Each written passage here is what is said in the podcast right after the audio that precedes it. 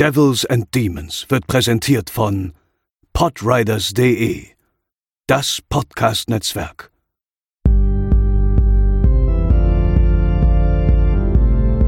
They're coming to get you, Barbara. They're coming for you. Diese Episode wird präsentiert von Deadline, das Filmmagazin, die Fachzeitschrift für Horror, Thriller und Suspense. Jetzt im Kiosk oder online unter deadline-magazin.de. Moin moin und herzlich willkommen zur 133. Episode von Devils and Demons. Ich bin der Chris und an meiner Seite sind Pascal Moin. und André. Na hallo. Zunächst einmal wollen wir uns ganz herzlich bedanken für das ganz, ganz tolle Feedback, was wir bekommen haben zu unserer sehr umfangreichen Scream-Episode. Das äh, ist angekommen und ist uns sehr zu Herzen gegangen. Und ähm, deshalb wollte ich dich fragen, André, nimm mir mal eine Extremsportart, die du auf gar keinen Fall machen würdest. Es gibt bestimmt diverse. Ich bin so eine richtige Pussy, was das angeht. Ich war noch nie Bungee-Jumpen. Ich habe noch nie irgendwas, äh, keine Ahnung. Ich, mir wurde mal ein Tandemsprung geschenkt. Ich habe ihn nicht eingelöst. Also da merkt man schon, äh, da kannst du mich echt mit jagen. Das müssen ja Ähm. Leute gewesen sein, die dich richtig gut kennen, ne? Ja, meine Verlobte. Wow.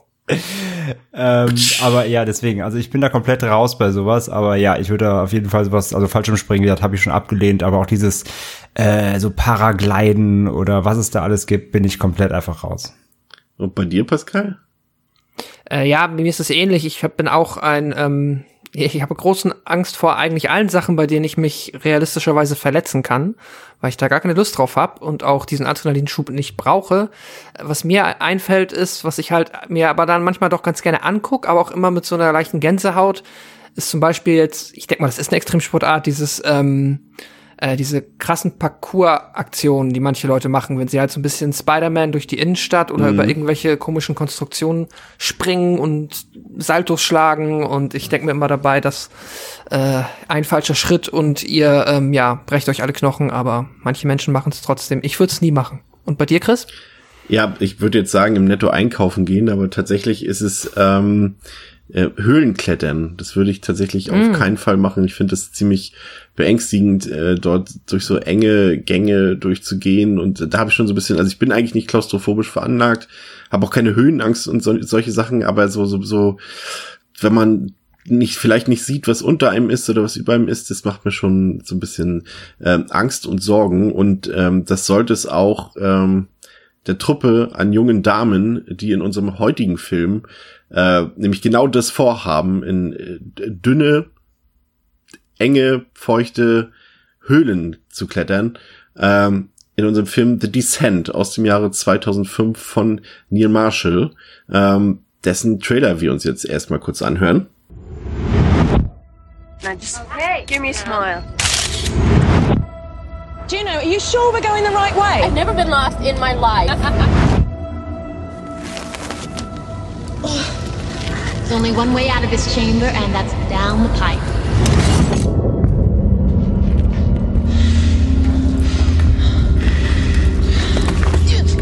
I'm stuck. I can't breathe. Okay, Sarah, you have to calm down. I'm coming. I'm coming back. Okay. Okay. Okay, move now! Now! Guys. Can we get out of here? Which way? I don't know.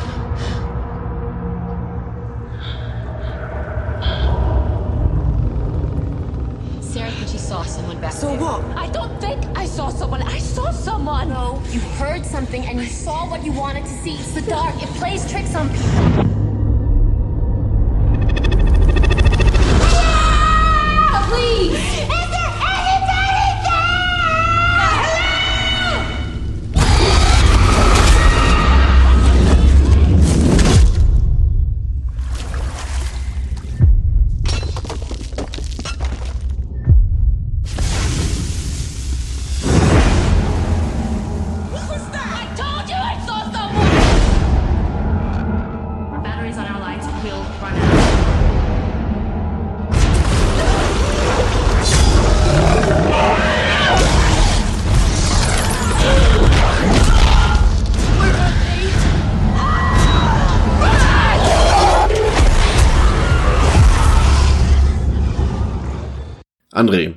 Neil Marshall, das ist ja ein Regisseur, der uns sehr gängig ist, der äh, eigentlich doch eigentlich quasi nur im Genre-Kino zu Hause ist, wenn ich da so an Filme denke, die wir auch alle so ein bisschen schätzen, Dog Soldiers zum Beispiel, äh, oder auch Centurion fand ich ganz gut. Es gibt auch Doomsday hat tatsächlich relativ viele Fans.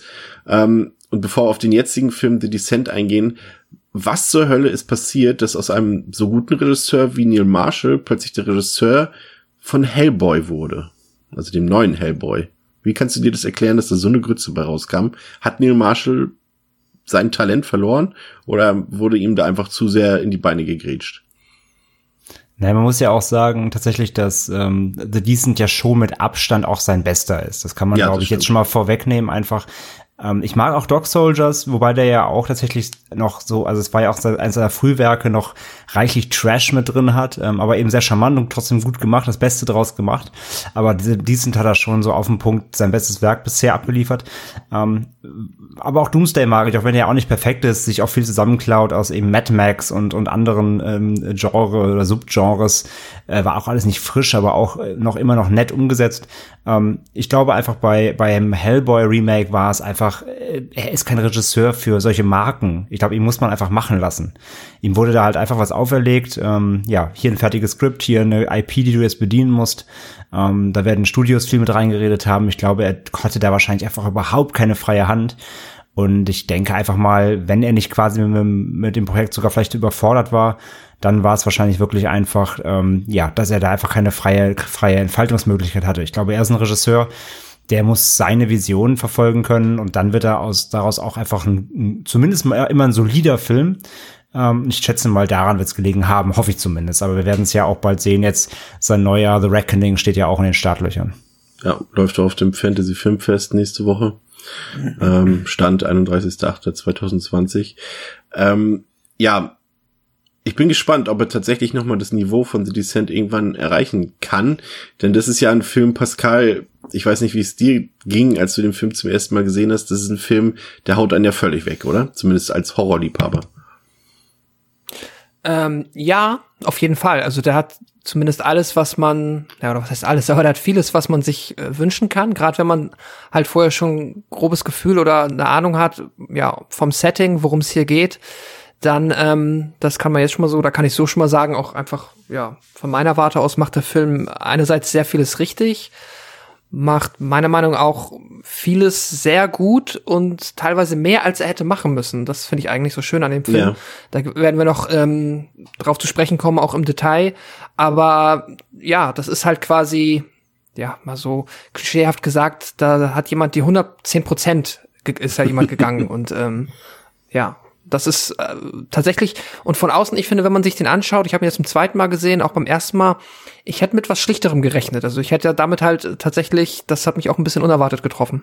Ja, da kommen wir ja gleich noch drauf zu sprechen. Er erzählt ja quasi einen Horrorfilm nochmal in einem Horrorfilm, der eigentlich schon äh, Gänsehautmäßig genug unterwegs war, aber dazu gleich äh, mehr. Äh, kurz die harten Fakten zu The, The Descent. Ähm, der hat auf Letterboxd eine Durchschnittswertung von 3,6 von 5, auf der IMDb 7,2 von 10, ist freigegeben ab 18 Jahren in seiner ungekürzten Version, ganz normal bei uns auf Blu-ray und DVD erhältlich, ähm, hat damals drei Millionen Dollar gekostet und hat 60 Millionen Dollar eingespielt, hätte durchaus noch mehr einspielen können, ist aber pechlicherweise und tragischerweise damals am Wochenende gestartet in England, als die Bombenanschläge von London dort einhergingen. Und äh, deshalb sind, glaube ich, viele Leute dann nicht mehr aufgrund der Terrorgefahr ins Kino gegangen und haben äh, ja letztendlich so ein bisschen das Box-Office-Ergebnis des Films ein bisschen geschmälert, aber auch das hier, äh, also drei Millionen Budget, 60 Millionen Einspielergebnis, kann sich für einen Horrorfilm definitiv lohnen.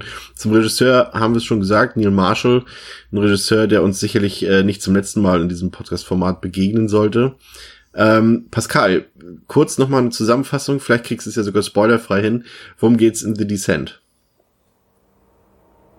Ein Jahr, nachdem die junge Frau Sarah bei einem Autounfall ihren Ehemann und ihre vier Jahre alte Tochter verloren hat, beschließt sie als Maßnahme zur Traumabewältigung mit ihren abenteuerlustigen Freundinnen mal wieder einen Ausflug und eine Höhlenexpedition zu machen. Die Gruppe von sechs Frauen seilt sich in die vermeintlichen Borham Caverns, ein touristisch erschlossenes Höhlensystem, ab und beginnt damit die Tunnel zu erkunden. Zum Schock aller bricht ein Teil des Höhlensystems in sich zusammen und Sarahs Freundin Juno gesteht der Gruppe, dass sie sich in eine bisher unerschlossene Höhle gelockt hat, damit sie diese zusammen erforschen können. Es bleibt den Frauen kaum Zeit, ihrer Wut Luft zu machen, müssen sie doch schleunigst eine Möglichkeit finden, aus diesem komplett unbekannten Höhlensystem zu entkommen. Doch schon bald müssen die jungen Abenteuerinnen feststellen, dass sie nicht alleine in dieser Höhle sind und was auch immer mit ihnen in diesem Tunnel lebt, ihnen nicht freundlich gesinnt ist. Ja, der Film beginnt ja mit so einem kleinen, mit so einer kleinen Vorgeschichte, die eigentlich sehr schnell klar macht, dass das hier kein gute Laune Film ist. Ähm, wir sehen hier diese ja besten Freundinnen, die ähm, es lieben, Extremsport zu machen, die hier, glaube ich, ich glaube, das ist Rafting, was sie hier in, in dieser Eingangssequenz machen. Korrigiert mich gerne, wenn ich falsch liege, aber es müsste so sein. Nee, es sollte Rafting sein, ja. Ja, mhm. und sie unternehmen generell viel. Man merkt, dass sie sehr gebondet sind miteinander und viel gemeinsam haben und sich wahrscheinlich schon irgendwie seit dem, seit der Universität kennen oder seit dem Studium, wie auch immer. Und es kommt dann nach dem Ausflug äh, zu einem schlimmen Autounfall, bei dem Sarah, unsere Hauptfigur, bei dem Sarahs Mann und ihre Tochter später im Krankenhaus sterben. Und ich finde, das, äh, André, ist schon mal ein richtig harter Schicksalsschlag zu Beginn, der direkt mal die Stimmung sowohl der Figuren, aber vor allem auch beim Zuschauer senkt, oder? Ich weiß nicht, wie es dir da ging, aber das kam für mich damals schon echt unerwartet, zumal es ja auch echt grausam mit anzusehen ist, ne? Ja, die Szene ist halt wirklich richtig, richtig, ähm, ja, brachial auch. Du hast halt, ich finde halt, das, was der, was der Film auch so bösartig macht, ist, du hast halt die Szene, wie sie fragt halt ihren Mann noch so beim Fahren, was ist denn los mit dir? Du bist halt so ruhig und so abwesend irgendwie. Und dann siehst du quasi Kameras auf dem Rücksitz und filmt halt nach vorne raus und du siehst schon, wie er so zu ihr guckt. Also nicht auf die Straße und das Auto nach rechts auf die Fahrbahn abdriftet. Und dann siehst du halt da schon was entgegenkommen. Und ich finde, so an dem Punkt denkst du so als Zuschauer noch so, ah, jetzt kommt gleich eine Schreckszene, er sieht's noch in letzter Sekunde und zieht halt rüber, ne? Aber macht er halt nicht so, sondern er knallt halt wirklich einfach frontal rein. Und dann ist es so ein bisschen hier wie bei Fatal Destination 2 mit dem Baumstamm. Der, ja. der Laster, in den sie reinknallen, hat halt so Eisenrohre geladen. Das Eisenrohr rast halt quasi durch die Windschutzscheibe, spießt halt den Mann durch den Kopf auf und das sieht man dann nicht im Bild, sondern man sieht dann, also man sieht quasi ihn von hinten. Auch gar nicht notwendig. Äh, man sieht quasi von hinten durch seinen Sitz, wie, der, wie das Rohr eben so durchgeht durch seinen Kopf und dann, da man weiß halt, dahinter sitzt das Kind noch. Naja, und dieser, dieser Pfahl bohrt halt durch beide durch. Das ist halt richtig, richtig übel. Und dann kommt ja auch schon Schnitt, Krankenhaus und dann, ähm, ja, wie gesagt, unsere Hauptfigur wie aufwacht und quasi erfährt dann, dass beide umgekommen sind und dann da zusammenbricht auf dem, auf dem Krankenhausgang. Da muss ich immer so ein bisschen schmunzeln. Das nimmt so ein bisschen, ähm, natürlich auch die Härte aus der Szene. Äh, ist euch mal aufgefallen, dass quasi fast alle umstehenden Leute, umlehnenden Leute, da gehen ganz viele Leute durch den Krankenhausflure, keine Acht beachtet sie äh, alle gehen einfach weiter, wirklich. Es achtet niemand auf sie. Sie bricht da komplett zusammen und alle gehen einfach so weiter, so und als, als ob sie nicht existieren würde. Das finde ich mal so ein bisschen weird in der Szene. Ähm, aber ansonsten absolut, absolut krasser Auftakt, ja. Ja, äh, wir machen dann quasi einen Sprung in der Handlung und äh, stellen dann fest, dass äh, nicht nur Sarah, sondern auch alle anderen äh, Frauen, die zu dieser, ja, zu dieser Gruppe von Freundinnen gehören, äh, wieder einen Ausflug machen wollen. Ich glaube, es ist fast zwei Jahre später oder ein Jahr später. Ein Jahr später, soweit ich doch ein Jahr. Ein Jahr später, ne? genau. Und sie machen äh, offensichtlich erstmal einen Ausflug in den Wald und treffen sich dort in, äh, ja, in so einer Cabin sozusagen, in der Cabin in the Woods, in der Waldhütte.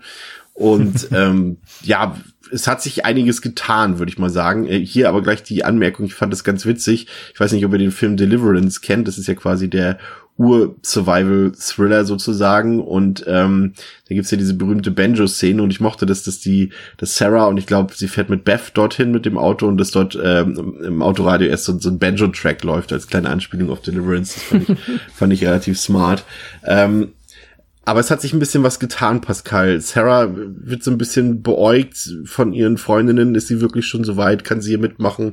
Ist sie vielleicht auch eine Spaßbremse? Dann ist da eine neue Figur dabei. Holly, das ist quasi, wie wird sie genannt, die, das Protégé von ähm, Juno.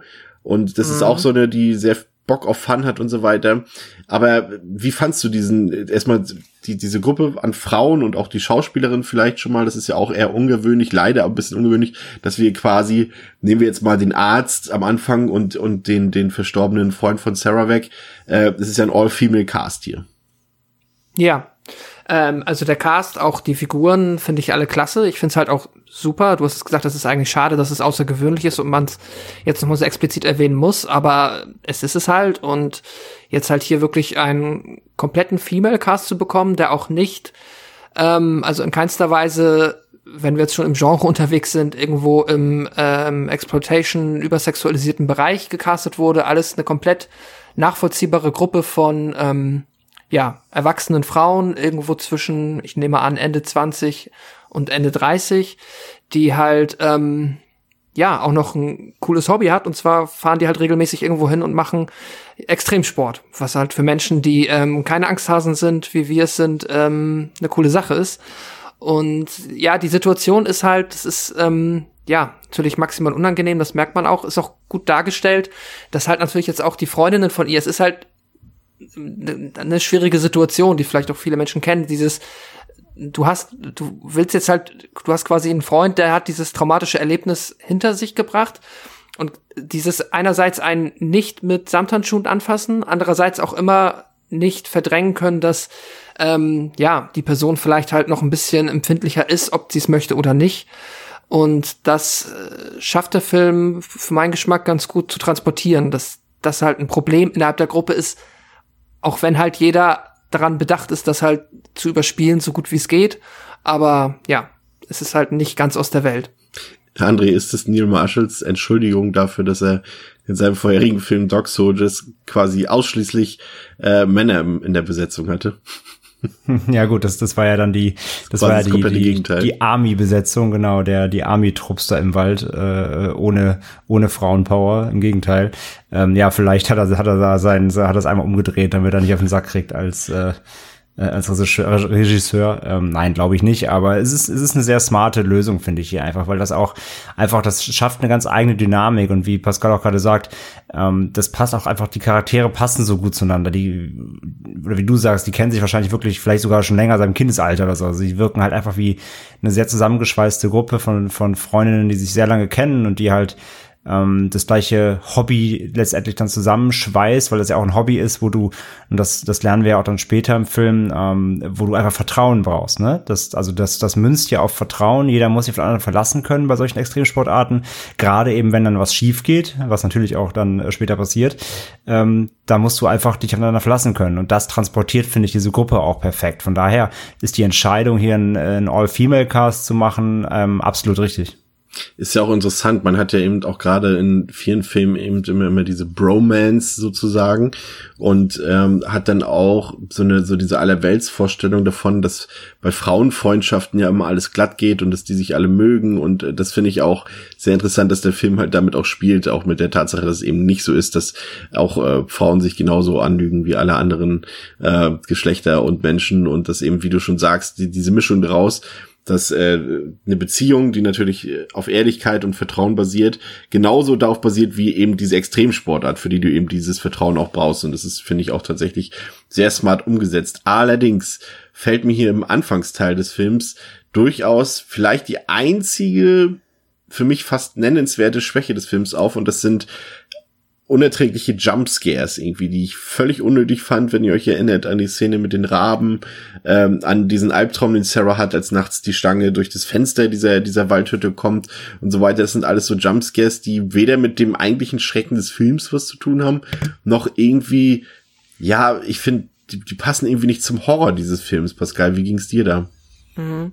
Ja, absolut, da hast du recht. Das ist, ähm, wirkt absolut so, als ob die jetzt einfach nur hier eingebaut sind um ähm, ja einfach um na wie sagt man Sehgewohnheiten halt einfach zu bedienen, dass man halt als Zuschauer da in dem Moment an der Stange äh, gehalten wird, dass da halt schon mal irgendwas passiert, dass vielleicht, jetzt nicht nur zu lange. Als, als Hinweis, vielleicht hatte das kam mir gerade in den Sinn, hatte Marshall vielleicht auch wenig Vertrauen darin, dass er die Zuschauer mit seiner, mit seiner ganzen Einführungsgeschichte, weil es dauert mhm. ja eine ganze Weile, auch bis wir in die Höhle kommen und bis der Horror beginnt, dass er vielleicht Angst hatte, die Zuschauer könnten nicht dranbleiben an der Geschichte. Ja, ja oder, oder genau vielleicht sogar die Zuschauer, er hatte Angst, dass vielleicht die Zuschauer nicht verstehen, dass es ein Horrorfilm ist und wollte erst ja. darauf einstimmen, dass sie direkt ja. darauf eingestellt sind, dass da auch ein Schrecken passiert. Und das dachte er, das wird irgendwie ein Sportfilm oder so. Ja, stimmt, das kann natürlich auch sein. Oder halt einfach nur ein, ähm, ja halt ein Drama. Ja, genau, Aber ja. dadurch, dass wir halt äh, die Jumpscares bekommen, ähm, ja, ich, ich mich nerven sie auch, aber äh, ich finde sie jetzt auch nicht, also sie nerven mich nicht so, dass ich jetzt dadurch halt wirklich jetzt den Film ähm, großartig nicht genießen kann. Man, sie unterbrechen jetzt die Exposition da auch nicht, aber man hätte sie sich auch sparen können, ja. Lustigerweise, André, sind es auch die einzigen, also diese, diese zwei Jumpscares und später kommt ja noch mal so eine Fledermaus-Szene, wenn wir in der Höhle sind. Das Oh, die ist auch schlimm. Mit, mit die einzigen CGI-Szenen, ne, im Film. Ja, Also es die später leider noch mal auch so ein. CGI-Regen, aber ansonsten sind es diese drei Szenen ausgerechnet die, die Mhm. mit CGI arbeiten. Ja, die hätten sie auch wirklich rauslassen können. Auch die Fledermäuse sehen leider so schlecht aus. Jetzt schon, also das Film, der Film ist 15 Jahre alt. Ja. Ähm, natürlich auch eben in dem, in dem Rahmen klein budgetiert. Die Fledermäuse sehen so schlecht aus. Das hätte man wirklich weglassen können. Das stimmt.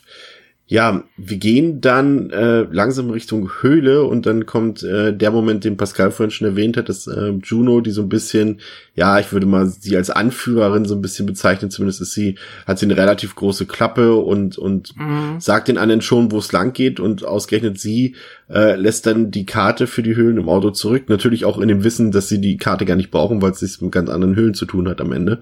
Ähm, aber generell ist es auch so, fand ich, dass die vielleicht jetzt nicht alle sechs Frauen, aber so ein bisschen die Stimmung auch so, ja, unterschätzend war schon von Anfang an, fand ich, für die Ausgangssituation, äh, die sie sich gleich begeben werden, irgendwie unterschätzt. Hast du das auch so gesehen, Pascal? Ähm, ja, also die haben sie natürlich unterschätzt, weil sie mit was anderem gerechnet haben. Ich finde das eigentlich ganz clever gemacht, dadurch, dass der Film einem das ja schon ganz gut äh, verkauft, dass die Gruppe halt, die sind jetzt ja nicht unerfahren. Also da äh, hat ja jeder genau. Und das ist aber auch so cool, weil du hast halt nicht irgendwie, da wird nicht ähm, dieses Fish out of water, da wird eine Gruppe von Menschen in eine Situation geschmissen, mit der sie nicht umgehen Ja. kann, also gar Ja. nicht umgehen kann, sondern du hast hier eigentlich, jetzt ich sag mal nicht Profis. Experten, aber du hast zumindest schon sehr, also Leute, die grundlegend wissen, womit sie es zu Also tun es sind haben. auf jeden Fall Leute, die haben ihre eigene Ausrüstung und alles dabei. Also Genau. das sind, ja. Und die haben das ja schon mal gemacht. Die können ja auch jetzt. Äh, das ist halt ganz cool, weil sie sind nicht komplett unvorbereitet, aber sie werden halt ähm, ja durch Navi durch die Naivität von Juno halt dann in eine Situation ähm, geworfen, die sie halt erst einmal überfordert. Aber ja, ich nehme an, halt, wenn es halt wirklich dieses, ich glaube, sie sagen so, Kategorie 2 hilft mir jetzt als Zuschauer oder als ja, unbedarfter Ja, ich Zuschauer glaube, ich auch glaube, nicht. ich glaube, äh, äh, Holly sagt noch irgendwie sowas, auch sie sagt ja auch irgendwie hier Boredom oder sowas hier, wie, wie sagt sie zu der Höhle? Mhm. Ähm, sie sagt doch irgendwie, sie, sie münzt doch den Namen der Höhle in, in irgendwas mit, ja, mit ja. Borham in Boredom, genau. Ja, ähm, genau. Ja. Was ähm, dann in der Höhle die Dame erwartet, ist natürlich erstmal ein wunderschöner Anblick. Also es sind ja ist auch erstmal ein schöner Moment, wie sie sich dort alle abseilen. Ähm, Ist auch, ist auch geil dann, ist auch geil der Spruch dann. Der ist mir auch, ich habe jetzt im O-Ton nochmal geguckt. Ich Ja. weiß gar nicht, ob der auch auf Deutsch drin war, wo sie oben steht und sagt dann irgendwie, I'm not fucking Lara Croft oder so. Und fuck, Ja, ja, der ist- fucking also- Tomb Raider. Also ich habe ihn damals mal auf Deutsch gesehen, das ist auf jeden Fall drin. Okay. Äh, lustigerweise ja gibt's ja später noch diese Szenenumkehr, als dann, ja, kommen wir später noch zu, diese Anspielung an Tomb Raider. Aber was äh, hier auffällt, oder was mir tatsächlich nie aufgefallen ist, ähm, erst jetzt tatsächlich, und das finde ich wirklich beeindruckend, auch bei dem drei Millionen Dollar Budget, wenn wir gerade beim Thema Höhle sind, äh, Klar hätte mir das vorher auffallen können. Natürlich drehen die das nicht in so einer echten Höhle. Ähm, aber es ist schon erstaunlich, was die dort an Sets aufgefahren haben. Ne? Also ich meinte irgendwie gelesen zu haben, dass sie dort krass, ja. 27 oder nee, 21 verschiedene getrennte äh, Caves dort gebaut haben sozusagen und äh, dort, dass es verschieden möglich ist, ob mit Perspektiven, mit Kamera, mit Licht wird ja nachher später noch viel gearbeitet und so weiter, äh, dass sie das dort alles gebaut haben und ich finde, das ist ein sehr authentisches Setting. Also ich muss gleich ganz ehrlich sagen, ich habe bis jetzt äh, ich jetzt zum ersten Mal das in, hinsichtlich einer Podcast-Vorbereitung äh, mir angeguckt habe, äh, ist mir das nie aufgefallen, dass das äh, keine echten Steine oder Gesteine sind, wo die sich drin befinden. Und das äh, muss ich sagen, äh, Hochachtung, André. Total. Das ist sieht auch was die was die Kamera halt leistet, Ja. weil die ähm, der die ganze ganze die ganze Optik des Films ist darauf ausgelegt auf diese Nähe. Alles Ja. ist nah und eng.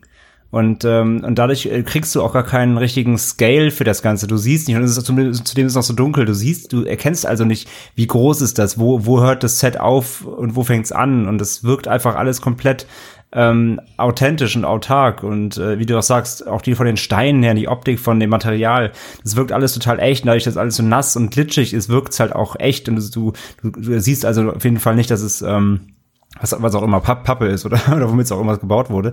Aber ja, nee, das machen sie super. Also rein vom Set her und auch von der Kamera, die da eben viel beisteuert, weil du immer nur, äh, gerade am Anfang, wo sie eben durch diese die super engen Tunnel kriechen, ist immer nah am Gesicht meistens. Also du siehst halt nicht, wie gesagt, du siehst nicht den ganzen Raum. Du siehst immer nur ähm, Details und dadurch wirkt das Ganze so authentisch, finde ich. Ja, dadurch konnten sie eben, eben dadurch, dass sie eben diese verschiedenen Kameraperspektiven haben und ähm, das Ganze in verschiedene Lichter tauchen konnten, hat man halt auch nie das Gefühl, dass man dieses Setting irgendwie in der Szene vorher schon gesehen hat. Und es ist echt smart gelöst, muss man sagen. Ähm, kann man auf jeden Fall nicht meckern.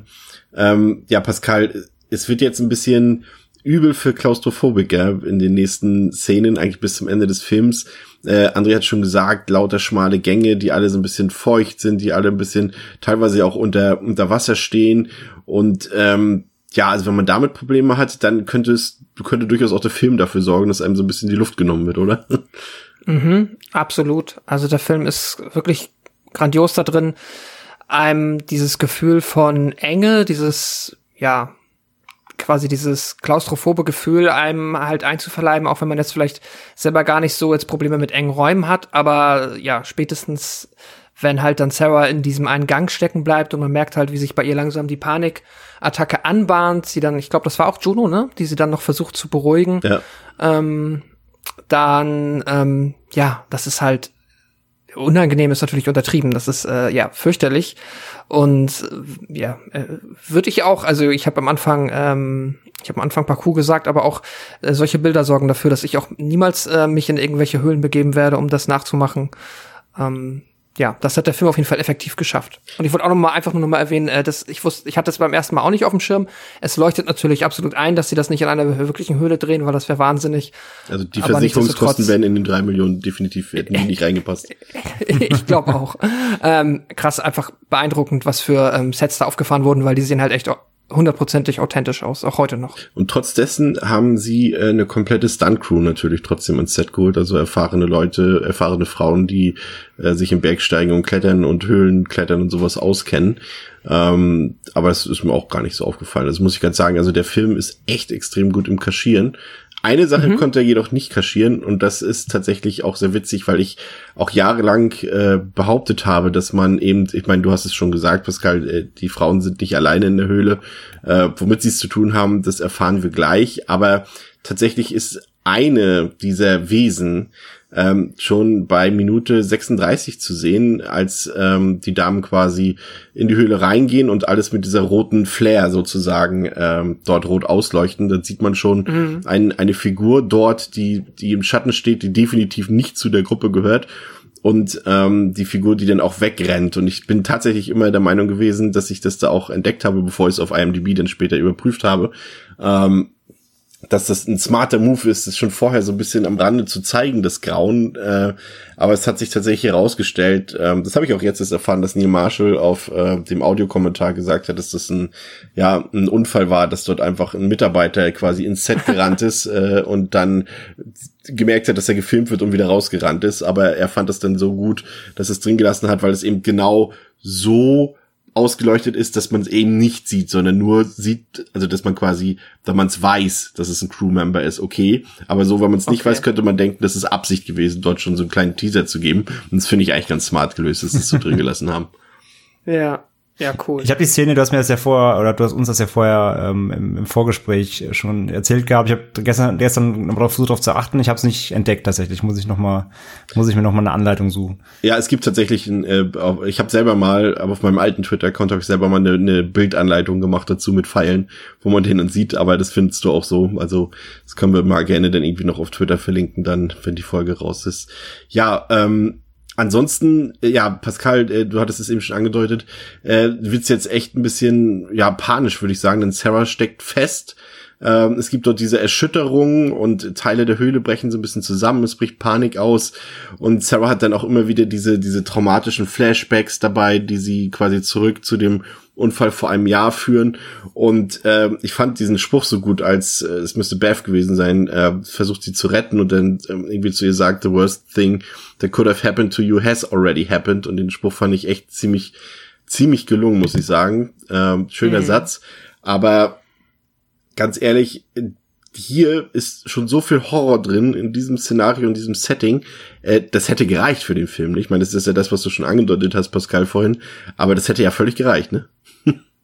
Ja, es hätte wahrscheinlich gereicht. Oder es hätte zumindest genug Potenzial gehabt, halt einfach nur daraus den ähm, Film zu drehen. Denn du hast ja schon die traumatisierte Hauptfigur, du hast die, ähm, ja, das Setting, ähm, du hast auch noch den Verrat, Verrat jetzt vielleicht ein bisschen hochgestochen, aber du hast zumindest die Freundin in der Gruppe, die ab jetzt auch noch, ähm, ja, mindestens im Ansehen verloren hat und im schlimmsten Fall auch hier für den ähm, baldigen Tod ihrer eben Freundinnen verantwortlich ist, weil sie einfach mal die lustige Idee hatte, die in eine noch nicht erforschte Höhle zu schicken, ohne, ja, die Leute darüber zu informieren, ohne ihre beste Freundin, die vor einem Jahr äh, Halbwitwe und ähm, ja ihre Tochter verloren hat, ohne die darüber zu informieren, halt auch ja komplett wahnsinnig. Ähm, und das ist halt ja also viel mehr Horror geht ja schon nicht. Da ähm, hätte man das doch halt sich einfach darauf, ja, hätte man es auch belassen können. Ähm, ja, keine Ahnung. Ich finde es generell ja krass. Also spätestens jetzt ist Juno einen halt auch nicht mehr sympathisch. Wie habt ihr das so empfunden mit Juno? Ähm, ist das, äh, ja, was heißt glaubwürdig, aber ähm, ja, oder wie habt ihr sie empfunden? Weil ich hatte tatsächlich so ein bisschen, am Anfang fand ich sie noch recht cool, auch, aber irgendwann driftet so ein bisschen halt ab und ich kann sie nicht so richtig einschätzen, ob sie, das fühlt sich fast schon absichtlich an, aber ich weiß nicht, ob das stimmt.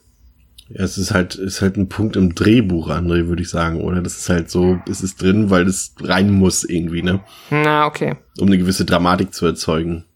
Ja, Aber ich fand es nicht halt unnatürlich, auch so. weil ich, ich finde schon, dass äh, Juno von Anfang an so ein, zumindest, ich glaube, das liegt auch so ein bisschen einfach daran, ähm, dass sie, und deswegen ist es wiederum fast ganz smart und authentisch, weil es eben natürlich auch, du hast diese homogene Frauengruppe und da kommt dann eben äh, diese Holly dazu, die ja offensichtlich, glaube ich, ein bisschen Ja. jünger ist als alle anderen und natürlich auch so dieses, dieses Element reinbringt, ja, komm, ihr seid etwas älter, ihr seid ein bisschen langweiliger, ich bin wesentlich hipper und agiler und fitter als ihr und da hat, Stift, hat sich, glaube ich, Juno so ein bisschen von anstiften lassen und sagt sich kann auch so, sein. das, was du kannst, das können wir auch alle und kommen und so. Und ich kann mir vorstellen, dass das einfach so ein bisschen, eigentlich wollte quasi, ähm, äh, sollte Holly der Protégé sein von Juno, aber im Endeffekt war es fast umgekehrt. Und ich glaube, das hat so ein bisschen zu dieser Situation geführt, ne? Dass sie dann in der falschen Höhle Ja. sind, ja. Ja, sie sagen ja auch, Das kann gut sie in einem Dialog sagen sie ja auch so zu, zu Juno, so von wegen, so, das ist hier kein, das ist hier keine Gemeinschaftsunternehmung, äh, das ist ein scheiß Ego-Trip von dir, so. Ja. Ähm, also sie ist halt schon so, sie, sie will schon ein bisschen besser sein als alle. Wie du schon gesagt hast, sie ist ja schon so das Alpha-Tier oder will, will das Alpha-Tier der Runde so ein bisschen sein. Das merkst du ja schon so, ne? Sie will immer ein bisschen tougher sein als alle und schon die Ansagen machen. Von daher passt das schon. Jeden Fall. Ja, und das geht dann wirklich äh, Schlag auf Schlag weiter mit den Szenen. Also es ist, fand das auch krass, wie sie sich dann über diesen einen Abgrund rüber seilen. Das war auch wieder natürlich so eine Szene, die, die kennt man natürlich aus anderen Sachen. Wenn mehrere Leute sich hintereinander über irgendwas rüberseilen müssen, ist natürlich klar, dass äh, wahrscheinlich bei der letzten Person irgendwas passieren könnte. Ähm, aber es ist trotzdem super spannend inszeniert gewesen, finde ich, und auch klasse gemacht. Und natürlich stürzt dann eben Juno ab. Ähm, Fand es auch super eklig. Der Film hat generell ziemlich gute Verletzungsspezialeffekte, muss ich sagen. Also schon bei Becker die Hand sah schon ziemlich eklig aus. Das gibt's ja später dann noch mal mit einer anderen knochigen Szene etwas härter. Aber ähm, ja, das äh, auf jeden Fall auch ein, ein großer Pluspunkt des Films, auf den wir gleich nochmal eingehen können. Aber dann sehen wir das, was uns in den dunklen Höhlen noch so erwarten sollte, sehen wir dann für eine Sekunde mal kurz bei Sarah ähm, geteasert nochmal, als wir dann den Crawler sehen. Äh, wahrscheinlich so ein, ja, so ein Wesen im ersten Moment sehen wir es, ja, so Mischung aus Mensch und Tier, so in der ersten Szene. Wie hast du es empfunden, Pascal? Wie würdest du es beschreiben? Ja, ich finde die Idee, es wird relativ schnell offensichtlich. Also ja, irgendwo schon, also Mensch, der halt, äh, ja, unter Höhlen lebt und entsprechend halt aussieht wie, ähm, Gollum. Ja, ja, wie Gollum, ne, wie das äh, krasseste Kellerkind also halt gra- einfach. also gerade in der Szene wirklich Gollum, tatsächlich, finde ich auch. Auch so die Bewegungsablauf, ne? Ja, ja, genau. Ja. Ja, kann auch, kann mir gut vorstellen, dass da ein bisschen äh, Inspiration geflossen ist. Zumindest dann halt auch für die Schauspieler. Ich habe gelesen, dass halt, ähm, dass auch Marshall tatsächlich wichtig war für die Crawler. Keine Stuntmen, sondern ähm, ja, professionelle Schauspieler zu casten, auch wenn die natürlich dann jetzt jetzt keinen Dialog zu Schauspielern hatten, aber halt einfach trotzdem sich halt ähm, ja charakteristisch bewegen sollten und so ein bisschen eine Pseudo-Persönlichkeit für diese Koala zu entwickeln. Fand ich auch schon mal ganz interessant, auch ganz ambitioniert. Ähm, und ja, halt, ja, die komischen blinden Viecher, die unter der Erde rumwuseln und ähm, scheiße gefährlich sind und scheiße aggressiv. Maulwurfsmenschen. Äh, ja. Sie sind ja, ja tatsächlich so ein bisschen äh, dem äh, Film Nosferatu nachempfunden. Fand ich interessant, wenn man es, mm. wenn man's, ja, wenn man's weiß, dann sieht ja. man es auch. Ja, stimmt, vom Gesicht her auf jeden stimmt. Fall, ja. ja. Und ein bisschen äh, an das Vieh aus Creep mit Franka Potente hat sich auch auf, Ja, obwohl die waren zeitgleich, die Filme, ne? Oder fast zeitgleich. Weiß ich grad gar nicht. Aber so, aber vom Design ja. her sind die sich sehr ähnlich, das stimmt auf jeden Fall, ja. Und dann. Wir haben, ähm, übrigens, wir haben übrigens noch ein Detail ausgelassen gerade, bei diesem Überseil nur kurz noch. Da ähm, kriegt man ja auch noch mal, also der, der Film teasert ja allgemein extrem viel. Der, ja. der, der spielt ja allgemein mit einer großen Aufbau- und Erwartungshaltung, bevor er dann wirklich äh, ja, zum, zum Punkt kommt, so ab der Hälfte und dann richtig reingeht. Und ähm, hier wird ja nochmal geteasert, dass sie bei diesem ähm, Übergang, wer macht den Anfang? Wer geht als erstes rüber? Wer seilt ich sich glaub, vor? Becker, ne? Äh, ja, genau. Also, da sieht, also A sieht man da noch mal, wie gut die ausgerüstet sind. Die hat ja, die hat ja so einen Gürtel an mit so 48 ja. verschiedenen Teilen dran, so, so Tooltime-mäßig. Ist ja alles inklusive irgendeinem Bohrhammer und so. Also, da merkst du ja schon, dass das, was die für Profi-Equipment haben. Ähm, und dann, äh, ja, muss sie sich quasi ja darüber, also mit hier diesen, ähm, wie nennt man das denn, ähm, so Haken halten, ne, wo du dich reinhakst mhm. dann eben. Und da entdeckt sie ja dann quasi, dass da schon ein Haken drin steckt an einer Stelle in der Decke, was ja dann wie sehr darum der Teaser ist dafür, hier war schon mal jemand, was ja am Anfang negiert wird, als Juno sagt, wir sind die Ersten hier, ne? Also wird dann ja in dem Moment mhm. klar, okay, wir sind nicht die Ersten hier, das nur noch kurz als nur kurzer Fun-Fact-Einwurf. Also ein weiterer Teaser hier auf dem Weg zu, zum, zum, zum, zum Mittelteil. Ja. Ja, auf jeden Fall. Holly prischt dann vor und das passt auch wieder so sehr gut zu ihrem Charakter, wie sie einfach vorläuft und dann in den Abgrund stürzt und dann wirklich eine ganz hässliche Szene im Film passiert, als dann ihr Bein ja quasi gebrochen ist, aber so doll gebrochen ist, dass die, ihr Schienbein quasi schon ja einfach offen liegt und der Knochen dort herausragt. Und das ist so, du kannst mir alles zeigen, was du willst, aber bei irgendwie abgeschlagene Köpfe, weiß ich was, Arm rausreißen, sowas.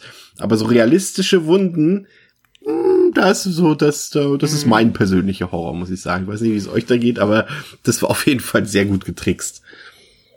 Ja, das ist äh, extrem gut getrickst, ähm, authentisch und das macht's halt auch so unangenehm. Ähm, ja, auf jeden Fall die schmerzhafteste Szene. Auch wenn später vielleicht noch Schlimmeres passiert, ist es dann halt so ein bisschen, wie du sagst, ne, so ein Kopf abstürzt mich auch, stört mich auch weniger als äh, halt so einen richtig fiesen Bruch, der halt aus der Haut rausguckt und dann kommt auch noch jemand und macht das wieder rein. Und das ist einfach nur schrecklich. Fürchterlich. ja, vor allem, ja. ich finde nicht nur die Wunder an sich hier so schlimm, sondern ich finde halt den ganzen Ablauf auch schlimm. Weil A, sie denkt ja, sie sieht Licht ähm, ja. dabei, sind, dabei, wird das ja da aufgeklärt, das sind ja nur so Fluoreszi von dem fluoreszierenden Wasser ähm, Spiegelungen, wo sie denkt, das ist Tageslicht, rennt dann eben hin, stürzt runter, dann der Bruch. Und dann aber auch gleichzeitig der psychologische Aspekt neben der äh, offenen Wunde, die eklig genug ist, aber auch der psychologische Effekt, dass du weißt, du bist hier unten gefangen, hier ist gerade irgendein Scheiß abgegangen, irgendwas ist hier unten, was uns äh, definitiv nicht wohlgesonnen ist und ich kann nicht mehr laufen. Also alles, alles komplett scheiße in dem Moment. Auch das, das finde ich auch halt, da musst du auch drüber nachdenken, so, du weißt, du bist unten gefangen, du musst da raus irgendwie schnell und du kannst dich jetzt erstmal nicht mehr richtig bewegen. Ähm, das kommt, finde ich, auch noch dazu. Das macht alles, das treibt das so alles Schlimme auf die Spitze, diese Szene. Ja. Ähm, Sarah ähm, entdeckt dann, äh, wie gesagt, dass die, die, die Gruppe nicht so ganz alleine in diesem Höhensystem ist und das ist natürlich wieder ja der obligatorische Filmkniff. Auch passenderweise wieder Juno, die hier jetzt langsam wirklich als Unsympathin etabliert wird in diesem Konstrukt von Menschen, ähm, ist diejenige, die ihr natürlich nicht glaubt, dass dort irgendwas ist und ihr das versucht auszureden und das auch wieder so ein bisschen auf die Vergangenheit schiebt. Und dann kommt die wohl, ja, berühmteste und berüchtigste Szene des Films, ähm, als dort mit dem Element der Nachtsichtkamera gespielt wird und ich mich auch, den kannst du mir 100 Mal an 100 Tagen zeigen. Ich erschrecke mich jedes Mal wieder bei dieser Szene und denke immer wieder, what the fuck, wirklich, als dann dieser Crawler auf einmal hinter ihr steht bei, bei dieser Selfie-Aufnahme sozusagen. Und äh, das haben sie auch so smart gemacht. Ähm, weil eben auch die Schauspielerinnen selber nicht wussten, dass dann jetzt auf einmal ein, ein Schauspieler sozusagen im Crawler-Outfit äh, hinter ihnen steht und ey Leute, also ich erschrecke mich da immer noch. Also für mich eine der, der krassesten Jumpscares überhaupt. Ja, der ist gut. Ja. Der macht auch zum Glück dann endlich mal Sinn, im Gegensatz zu den ganzen davor, die wirklich ja nur so als, als, als Clickbait war, da waren. Aber der hier, der, der sitzt auch einfach, ja. Ja. Das ist eine sehr intensive Nachtsichtkamera-Szene. Ich weiß gar nicht, wo ich es gelesen habe. Jemand meinte mal, seit äh, Schweigende Lämmer die intensivste Ja. äh, Nachtsichtkamera-Erfahrung. Fand ich es tatsächlich sehr treffend. Und danach auch wieder natürlich in der Folge wieder zigmal kopiert, ne? Auch gerade in Hollywood-Horrorfilmen dann. Das, äh, ja, gab's die Szene, Ja. so eine Szene. Hab mich auch, hab mich auch an Underwater erinnert, da gibt's nämlich auch eine ähnliche Szene. Ja. Das stimmt. Ja, und die Crawler sind jetzt da. Es ist nicht nur eine, es sind mehrere und die legen dann richtig los und machen erstmal, ja, kurzen Prozess mit Holly. Ähm, und äh, Juno hat auch einen Kampf äh, mit, mit den Crawlern. Es ist alles, die Gruppe wird so ein bisschen gesprengt und verläuft sich so ein bisschen. Sarah ist alleine unterwegs und ähm, Holly ist mit Juno unterwegs. Beth läuft noch irgendwo rum.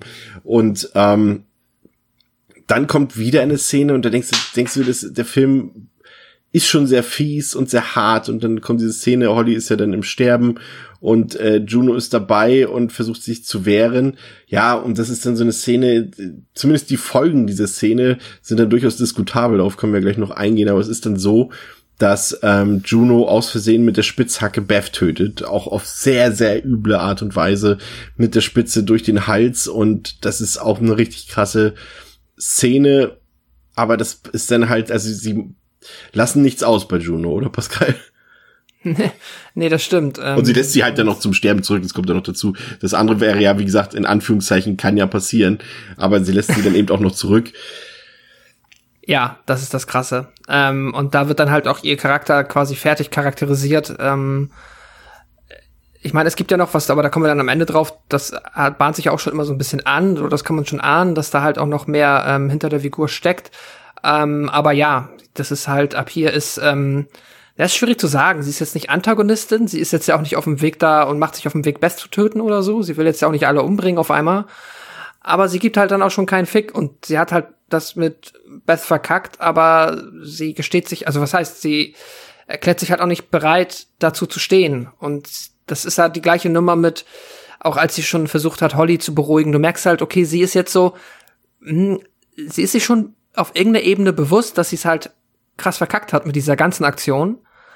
Aber sie kann auch die Schuld nicht komplett auf sich nehmen und sie will halt auch so ein bisschen immer alles runterspielen und im schlimmsten Fall halt auch ähm, vertuschen. Und das finde ich ist äh, eine ziemlich gute Charakterisierung halt für eine Figur, die auf der einen Seite halt, wie wir halt gesagt haben, dieses Alpha-Tier sein will, aber dann zeitgleich eigentlich keine wirklich gute Anführerin ist, weil sie halt ähm, ja in solchen Situationen gar nicht die Verantwortung dafür tragen kann. Das ist halt gehört dann somit zu dem Part des Films, wo ich halt sage, das ist jetzt schon ja, das ist mehr, als ich erwartet hätte. Das, da passiert tatsächlich zwischen den Figuren und innerhalb der Figurenwelt ja gar nicht so wenig und auch das ist halt gar nicht mal so dumm. Es ist aber auch erschreckend gemein. Also das ähm, ja das ist eine fiese Szene, wenn sie dann da steht und ihre, ich weiß auch nicht, ja, diese Spitzhacke dann im Hals von Bess stecken hat. Es ist dann so, dass ähm, Sarah sich versteckt äh, dort in so einem, so einem Felsspalt und äh, sie muss mit ansehen, wie Holly neben ihr verspeist wird, die immer noch dort, ja, im Sterben liegt sie nicht mehr, sie ist dann quasi schon tot. Ähm, und wir lernen so ein bisschen anhand von so ein paar Szenen und so ein paar genaueren Aufnahmen kennen, was es mit den Crawlern auf sich hat. Sie sind halt eben blind. Sie sind mehr oder weniger mutierte Menschen. Sie haben sich an die Umgebung angepasst. Deswegen sind sie eben blind. Aber da ist für mich so ein kleines Logikloch drin. Also ja, macht durchaus Sinn, dass sie nicht sehen können.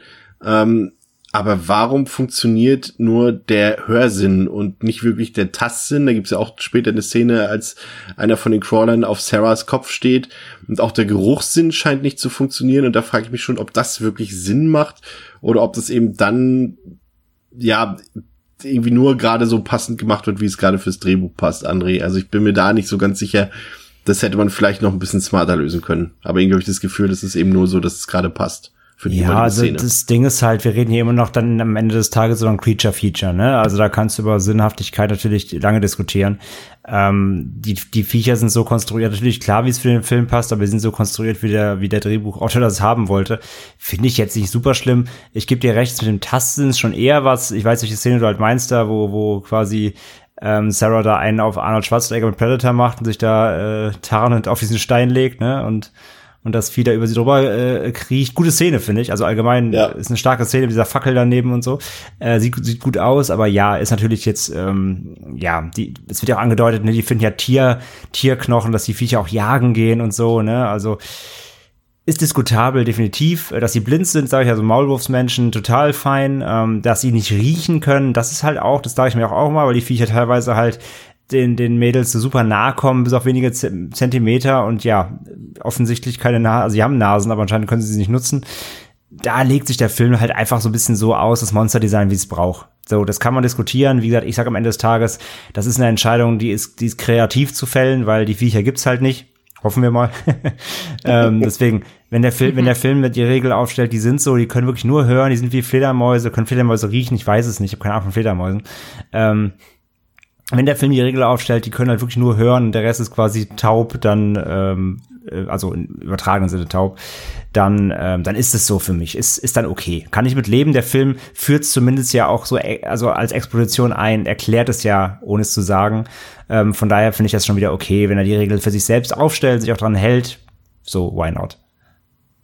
Ja, die Gruppe ist wie gesagt dann so ein bisschen gesplittet und äh, Becca und Sam laufen zusammen durch die Gegend und bekommen dann in, ihr, in ihrem Kampf gegen die Crawler Hilfe von Juno, ähm, die sich dann wieder so ein bisschen supportive zeigt, aber eben auch das äh, Geheimnis rund um das Geschehen mit Beth, also quasi, dass sie sie umgebracht hat, verschweigt.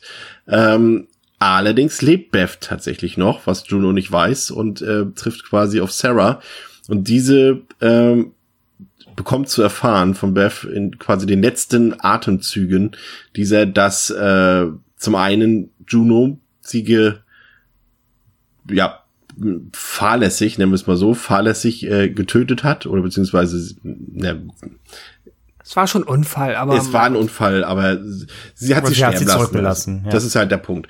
Ähm, und ähm, zum einen, und jetzt kommt wieder so ein Punkt, äh, kann man drüber streiten, erzählt sie ihr noch von einem weiteren Geheimnis, nämlich von einer Affäre, die Jono mit ähm, Sarahs verstorbenen Mann hat. Und es wird anhand einer kleinen Kette so ein bisschen ähm, aufgedeckt. Und das ist ein Konflikt, der hier aufgemacht wird. Da weiß ich nicht, ob der notwendig ist. Das, Das, ähm, ja, es ist eine gute Frage. Also dazu wollte ich jetzt nur noch mal, wo wir an der Stelle sind, erwähnen, dass da, auch das, André meint es ja, der Film ist gut da drin, oder zumindest fleißig da drin, einem Sachen anzuteasen. Auch das haben wir schon ganz am Anfang des Films, zumindest so im Subtext, ähm, erfahren, dass das, äh, als sie dann da aus dem Wasser kommen nach dem Rafting, dann der Mann von Sarah halt sich auch erstmal so ein bisschen eher um Juno kümmert und ihr aus dem Wasser hilft. Das, äh, ja, klingt jetzt nicht seltsam, aber wie der Film das in der Szene darstellt, ist jetzt äh, nicht so subtil, dass da irgendwas zwischen den beiden ist. Und das ja auch damit der Grund ist, warum er im Auto so abgelenkt ist und eigentlich Genau, ja. ähm, dass das alles überhaupt erst passiert ist. Und das holt Juno und Sarah jetzt halt an dieser Stelle ein, sagen wir mal zum schlechtmöglichsten Zeitpunkt, ähm, wo sowas halt irgendwie ans Licht oder haha, nicht ans Licht, aber äh, an die Öffentlichkeit hätte kommen können. Und ja, das macht halt noch ein Fass auf und spitzt natürlich die Situation zu, wobei ich ganz ehrlich nicht, wenn ich mir jetzt überlege, dass das nicht noch Teil dessen gewesen wäre. Ähm, dann wäre da dieser Unfall, dann, ich weiß, also so mein Bauchgefühl sagt mir, dass das der im Konflikt schon noch wichtig war, um nachher auch, da kommen wir ja dann, was am Ende dann zwischen den beiden passiert, ähm, um quasi auf diesen Höhepunkt hinauszulaufen, damit das glaubwürdig wirkt. Ich fand's okay tatsächlich. wie geht's dir da, André? Eigentlich ganz genauso. Ähm, Ich finde, es hat Pascal ja auch eben schon gesagt, gerade diese Konflikte innerhalb nochmal der Gruppe, diese menschlichen Konflikte heben den Film eigentlich in seinem Subgenre nochmal ab vom, vom Rest. Einfach, weil so, solche, solche Twists erlauben sich die wenig, wenig, wenigsten, wenigsten ähm, anderen Filme, die, die würden einfach durchlaufen, die würden halt ihr, ihren Fokus nur auf die Creatures legen, nur auf den Gore, so einfach nur Action. Und ähm, durch diesen Kniff eben hier, dass unter den Figuren halt noch solche, solche Zwiste entstehen, wie, wie Pascal sagt, in der, in der, in der ungelegenen Situation, die kommen kann, ähm, das macht den Film noch mal auf einer ganz anderen Ebene einfach spannend. Und von daher finde ich es auch. Ob der zweite noch dazugehört äh, oder da sein muss, ähm, ja, ist, kannst du in Frage stellen. Es, es hilft auf jeden Fall dabei, die Entscheidung später zu verstehen und hebt das Ganze von, ja, sie ist eine blöde Sau und hat hier quasi einen aus unserer Crew so sterben lassen oder sogar getötet aus Versehen quasi. Ähm, und auch noch mal auf eine ganz, ganz persönliche Ebene zwischen den beiden und von daher finde ich das auch okay. Ja, und dann macht Sarah dann aufgrund der Dinge, die sie erfahren hat, so eine kleine Wandlung durch. Äh, sie litt ja die ganze Zeit immer noch an diesem Trauma aus der Vergangenheit und das ändert sich natürlich auch nicht aber sie versucht diese Energie jetzt so ein bisschen umzukehren und wird so ein bisschen, ähm, André hat es vorhin schon angedeutet, zum weiblichen Rambo. Und da gibt's ja auch diese berühmte Szene, in der sie dort äh, aus diesem Blutbad auftaucht. Und das war eben auch die zweite Anspielung an Tomb Raider, die sich aber Tomb Raider dann sozusagen ähm, hier äh, die Descent zum Vorbild genommen hat, ähm, als quasi Sarah zur Hälfte mit ihrem Kopf nur aus diesem Blutbad mhm. rauskommt. Und dann gibt's noch diesen Kampf gegen diesen weiblichen Crawler und sie killt einen nach den anderen. Und das ist schon ziemlich badass, muss ich sagen. Also es ist auch dann hier auch mal richtig so richtige Action sozusagen. Das kommt später ja auch noch mal. Aber äh, auch da kann der Film gefallen natürlich. Wie gesagt, solche Charakterwandlungen äh, oder zumindest äh, ja, Darstellung kann man natürlich auch immer drüber streiten, aber wir sind halt eben in einem Film, ne, in ja. einem Horrorfilm. Also und ich meine, auch äh, ist auch in dem Sinne vielleicht keine Charakterwandlung, es ist einfach irgendwie, da wird halt ein Charakter quasi abgetragen, es passiert immer mehr und das ist, glaube ich, das war mehr so eine ähm, Tropfen, der das fast zum Überlaufen bringt, Situation gefühlt. Ja. Also das fand ich jetzt nicht so dramatisch. Ja, und vor allem halt Ausnahmesituationen, ja ne, über sich hinauswachsen. Ja, genau. so. Genau. Und mit dem Rücken zur Wand stehen, weil jetzt auch die Situation ist halt kacke so. Was willst du machen? Du kannst halt jetzt auch da ewig auf dem Boden wie der Predator rumliegen ähm, oder halt den Rambo spielen und ähm, ja, selbst in die Hand nehmen. Ja, und, und sie war ja auch vorher jetzt irgendwie keine weinerliche Person oder eine zurückhaltende. Die sind ja alle schon tough auf ihre Art, weil sie ja, ich meine, allein nicht diese Sportart, wie gesagt, die sind ja nicht zimperlich, ja. die ganzen, die ganzen äh, Frauen hier. Und ähm, sie ist ja eben auch, sie hat zwar dieses Trauma, aber sie ist ja trotzdem jetzt keine per se äh, als Typ her keine zerbrechliche Person. Ähm, von daher finde ich auch, das ist jetzt keine, keine irgendwie 180-Grad-Wandlung so vom, vom weglaufenden, schreienden Mäuschen hin zum Rambo, sondern sie war ja an sich schon eine taffe Frau. Und ja, jetzt bricht halt quasi das Adrenalin raus und ja, einfach nur quasi im Kopf durch die Wand, um aus der Situation zu kommen, ja. Ähm, Juno ist immer noch mit Becca und Sam unterwegs und äh, Juno sieht dann auch, das ist auch wieder so, wie gesagt, ich hatte eingangs gesagt, mich hat nur diese eine Sache mit den Jumpscares gestört, aber es sind zumindest immer ein paar Sachen bei, an die sich vielleicht andere stören könnten. Wie gesagt, wir können das ja auch gut ausblenden als genreerfahrene Leute und wissen natürlich auch, wie so ein Horrorfilm funktioniert, äh, wie auch der Großteil natürlich unserer Hörerinnen und Hörer. Aber dennoch ist es auch hier so, dass ich den Eindruck hatte, dass das Drehbuch so handelt wieder, wie es gerade passt. Mal wird es so ein bisschen dargestellt, sind dann irgendwie nur ein, zwei Crawler unterwegs. Dann gibt es diese Szene, als Juno mit ihrer Taschenlampe dort in die Ecke leuchtet und auf einmal sind da gefühlt irgendwie 50.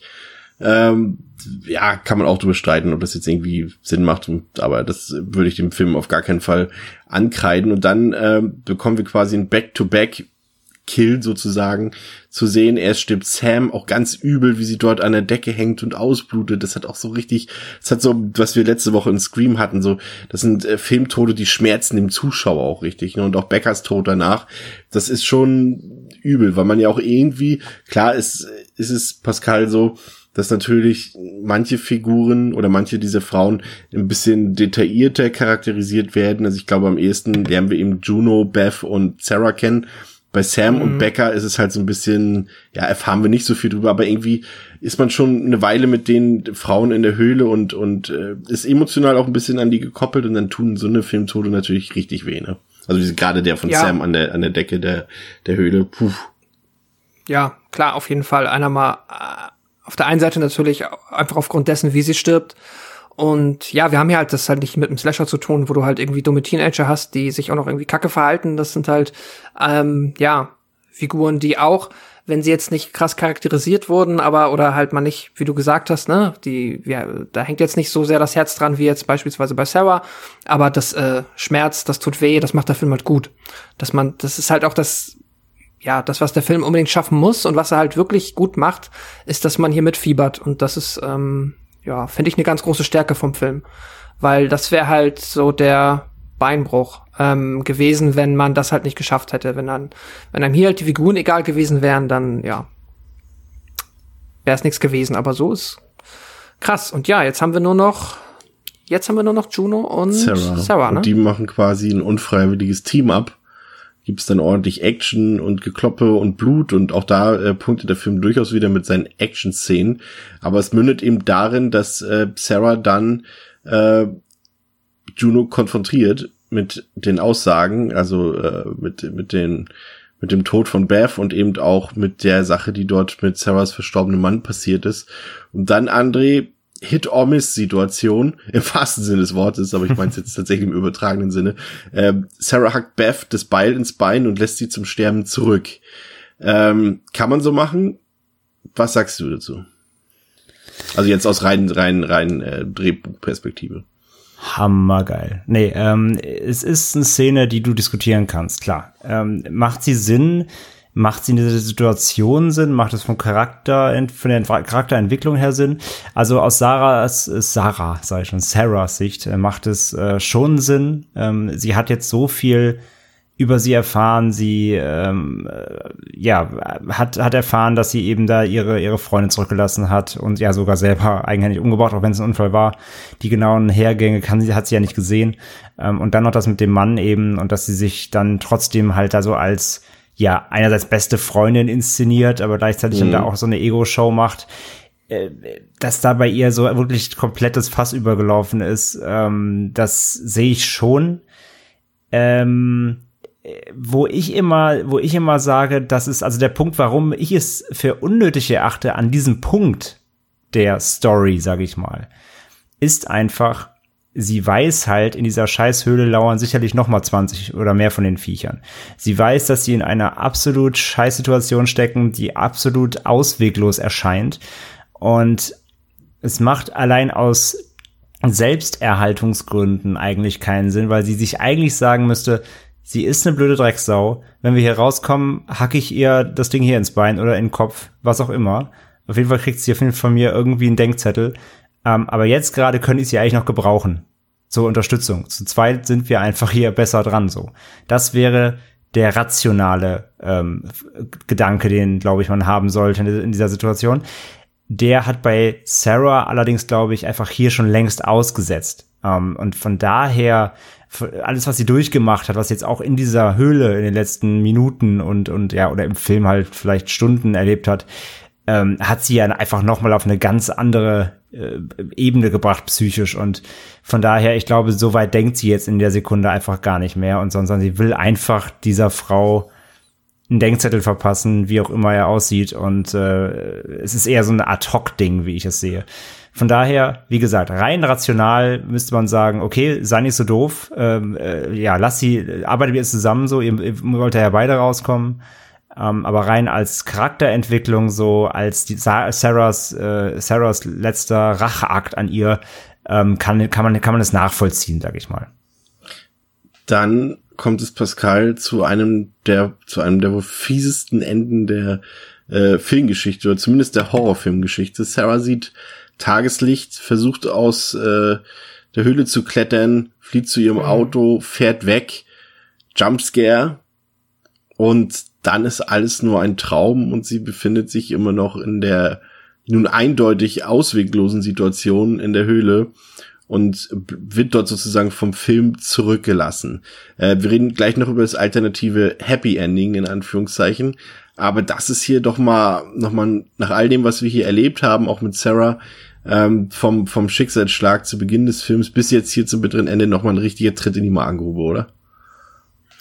Es ist auf jeden Fall ein Tritt in die Magengrube. Ich finde es aber auf irgendeiner Ebene auch, ähm, oder auf irgendeine Art und Weise auch konsequent. Einfach weil sie halt das, was sie halt davor getan hat, dass sie jetzt halt auch sich dazu entschieden hat, na, entschieden ist übertrieben, aber dadurch, dass sie jetzt ja auch, muss man ja so sagen, quasi auch zum Mörder geworden ist, ähm, einfach weil sie das alles, was, sag ich mal, mehr, äh, ja, natürlich nicht absichtlich, aber natürlich halt einfach fahrlässig von Juno verursachte Leid, das ähm, über sie gekommen ist, dass sie alles ertragen musste.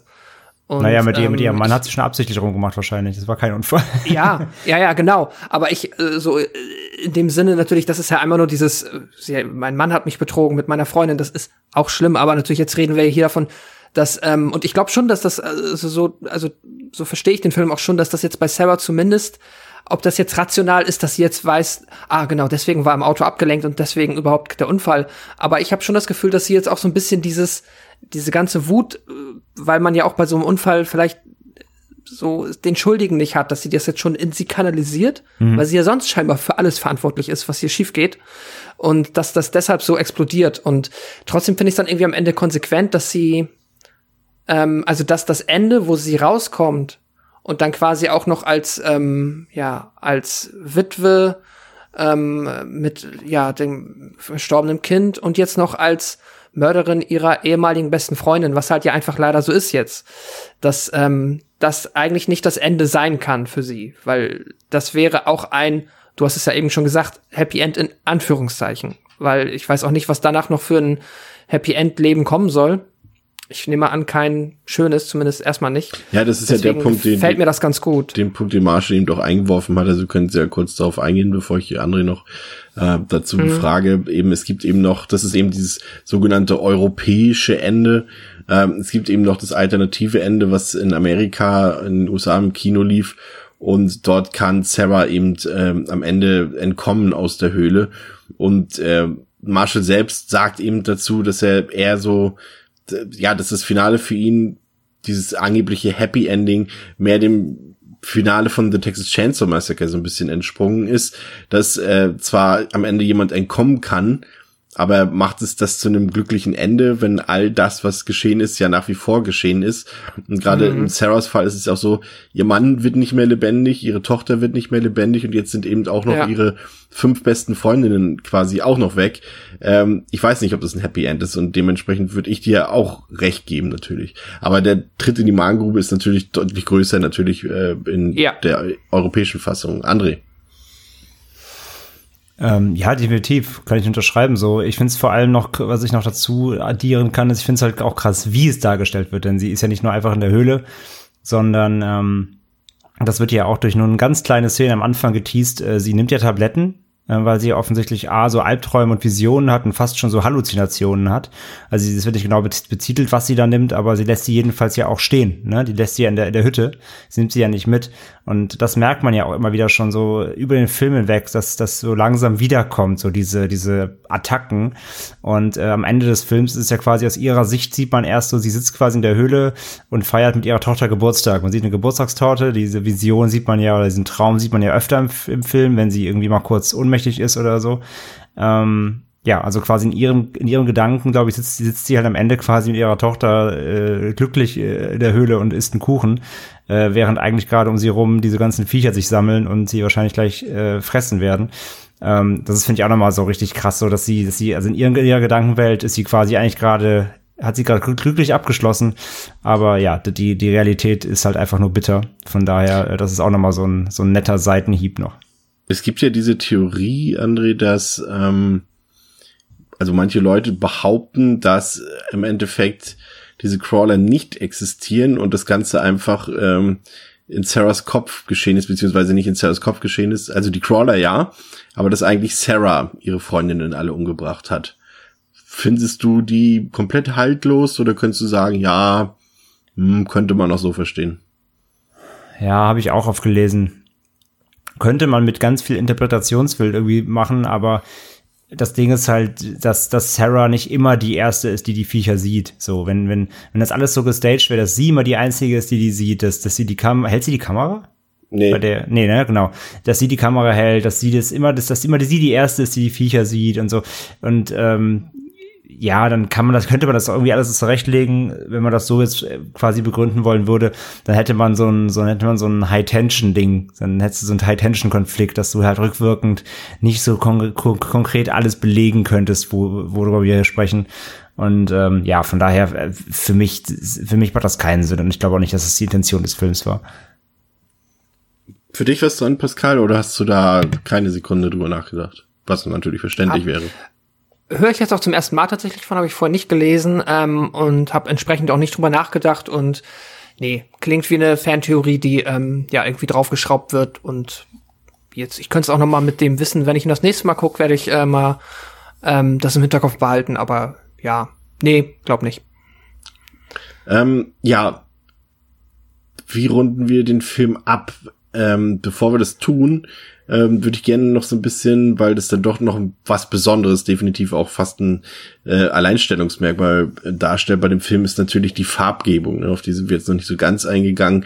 Du hast äh, durch die verschiedenen äh, Leucht Lichtquellen, die dort vorhanden sind, die übrigens lustigerweise äh, requisitentechnisch teilweise aus dem Sexshop äh, stammen, ähm, sorgt dafür, dass äh, unsere Höhlen, die einzelnen Höhlen in Rot, mal in Grün, mal in Gelb getaucht werden. André, ich glaube, Dario Argento wäre gut, er kann es ja auch sein, er ist ja noch am Leben, aber ich glaube, der, äh, wenn er den Film gesehen hat, wär, ist ziemlich stolz auf diese Farbgebung, oder?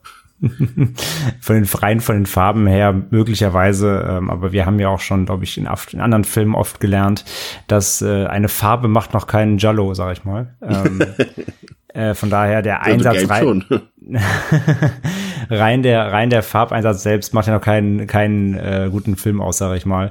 Ähm, aber ja, der der Einsatz hier ist, ist natürlich ein anderer, weil er dient halt mehr dem ähm, diesem, es unterstreicht immer diese, diese Eingeschlossenheit. Die Farben werden, finde ich, immer so inszeniert, dass sie so raumfüllend sind. Und es wirkt immer so ein bisschen, als ob du einfach nicht auf dieser Welt bist. Und es ist also weniger um die Atmosphäre oder sag ich mal das Flair zu stärken, sondern ich finde eher, es, es, es schürt so noch ein bisschen mehr die Angst und die, die, diese Be diese Beklommenheit irgendwie da drin. Das, so sehe ich die Farbgestaltung hier. Ähm, aber ja, es ist halt auch trotzdem, es ist sehr passend auf jeden Fall zu dem Setting und wie gesagt, gerade auch gerade dieser Szene, wo ähm, äh, wer ist es, Holly, die runterknallt? Ja, genau. Äh, ja. Äh, wo Holly, wie gesagt, denkt, da ist Tageslicht und dann ähm, wird ja auch quasi im, im Film nochmal expositional erklärt, dass sowas halt passiert in Höhlen, wenn sich irgendwie Lichtspiegelungen am Wasser reflektieren, dann kann es aussehen, dass Tageslicht halt durchscheint und so. Das fand ich halt mega smart und das wird ja dann auch eben entsprechend ähm, farblich dann in den verschiedenen Höhlen umgesetzt. Also ja, auf jeden Fall. Das ist ganz, ganz toll und das streicht einfach auch, wie gesagt, nur dieses tolle, dieses tolle Set, was sie gebaut haben. Ich habe übrigens äh, noch mal kurz was nachgelesen ähm, zu dieser Theorie, die ich, äh, die wir eben kurz präsentiert haben aus dem Netz. Ähm, und Neil Marshall ist tatsächlich, äh, hatte auch diese Theorie zumindest als Möglichkeit im Kopf. Ähm, tatsächlich wurde eine Szene im Krankenhaus gedreht, äh, in, quasi in, in Sarahs Kopf, in der dann immer noch ein, eine Silhouette von so einem Crawler zu sehen sein sollte. Und das hat er dann aber rausgelassen, eben weil es dann irgendwie zu offensichtlich gewesen wäre, dass diese Crawler eben nicht real sind. Aber er hat zumindest drüber nachgedacht, eben auch mit dieser Auflösung zu spielen. Ähm, Pascal, The Descent, was würdest du sagen? Ähm, ja, also ich glaube, das ist jetzt auch durch, ähm, ja, das, was wir erzählt haben, durch die Folge ähm, äh, deutlich geworden. Also ich bin auch ja, Freund des Films. Ich mag ihn, ich finde ihn sehr stark. Äh, das, was ich am Anfang gesagt habe, äh, ist, finde ich, halt das, was den Film auch so auszeichnet, dass er halt über das jetzt, ähm, ja, Setting, was man, ähm, ja, über die Erwartungshaltung, die einfach dieses Setting mit sich bringt, dass der Film da noch über sich hinaus wächst, dass er mehr macht, dass er halt auf, sag ich mal, dass er alle Knackpunkte, immer dann, wenn es drauf ankommt, das ist halt alles äh, extrem gut funktioniert. Wie gesagt, man fiebert mit den Figuren mit. Die, ähm, wir haben es gesagt, die ähm, äh, die Sets, die diese Höhlen, die sie da künstlich erschaffen haben, die sind extrem glaubwürdig. Die Klaustrophobie, also diese die Enge und die Bedrücktheit, die kommt rüber. Der Film sieht gut aus. Die Schauspieler sind alle machen alle einen guten Job.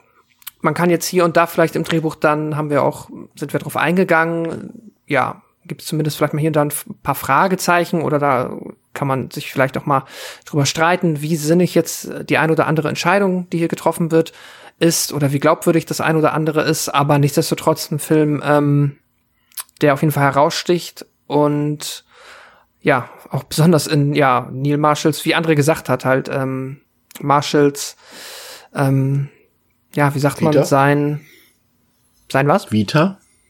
Achso, ja, in Marshalls Vita einfach der Höhepunkt, sein äh, Jupiter, keine Ahnung, wie man das sagt, sein bester Film bisher. Ähm, und ja, ich mag ihn sehr. Ich habe ihm vier Sterne, vier, gute vier Sterne gegeben. Ähm, ich weiß ehrlich gesagt gar nicht, was jetzt mir noch fehlt. Es sind halt so ein paar Kleinigkeiten hier und da.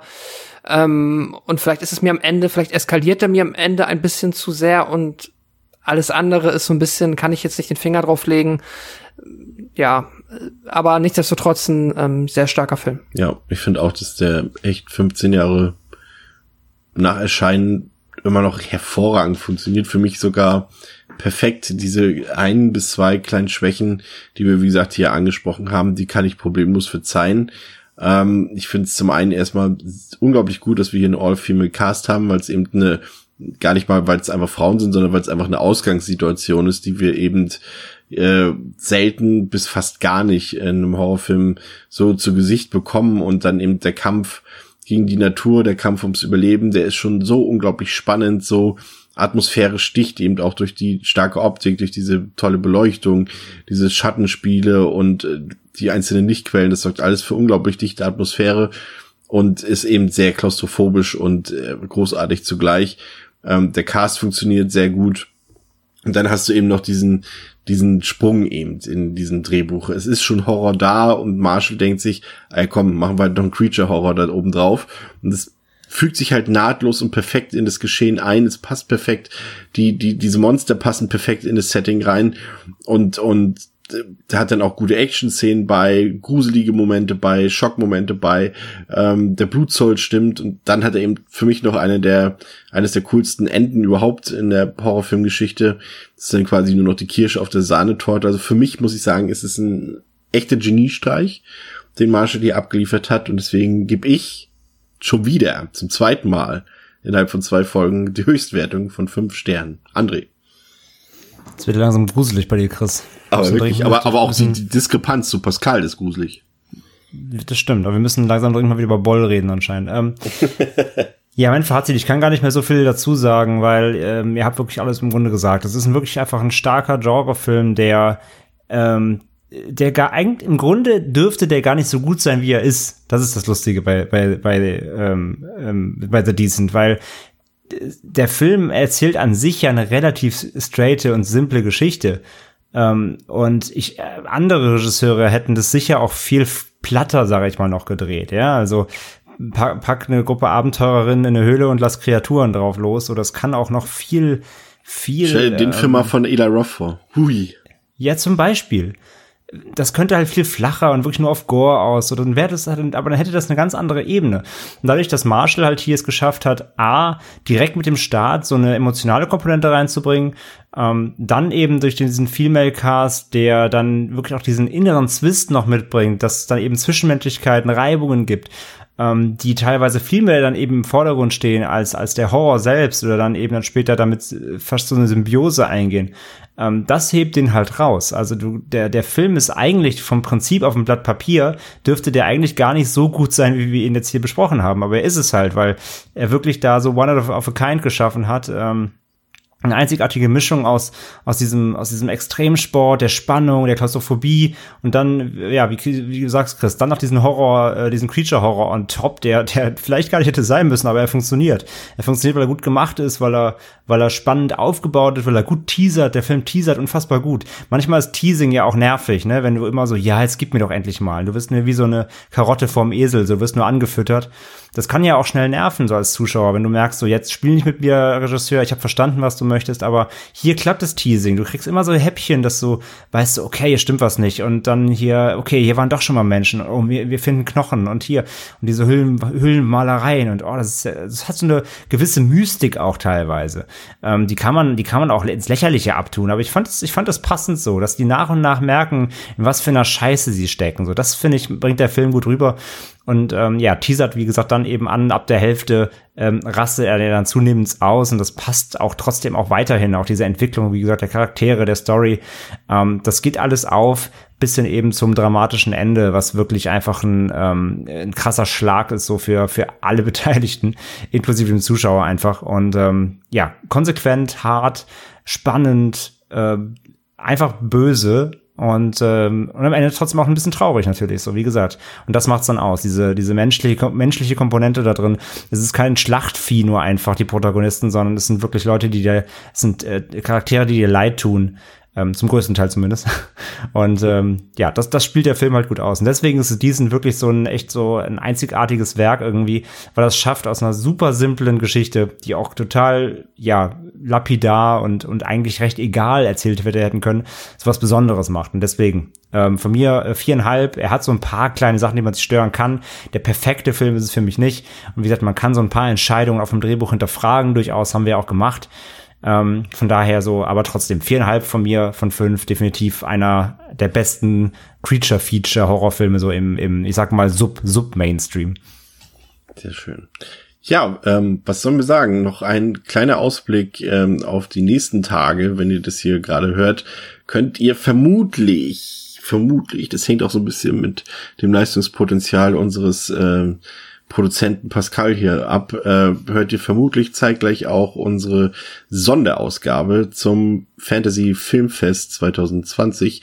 Äh, wir haben uns wieder ganz, ganz viele Filme aus dem Programm angesehen und werden ausführlich darüber reden, haben auch eine sehr interessante Gästin äh, im Interview zu diesem Thema und ansonsten hören wir uns, wenn ihr diese Episode dann nicht hören wollt, hören wir uns nächste Woche wieder mit einem Film, der vermutlich neben Maniac einer der düstersten und ja irgendwie auch fiesesten ähm, Filme der 80er Jahre ist. Bleibt gesund, tragt eine Maske, guckt Horrorfilme. Bis zum nächsten Mal bei Devils and Demons mit Pascal, André und Chris. Auf Wiederhören.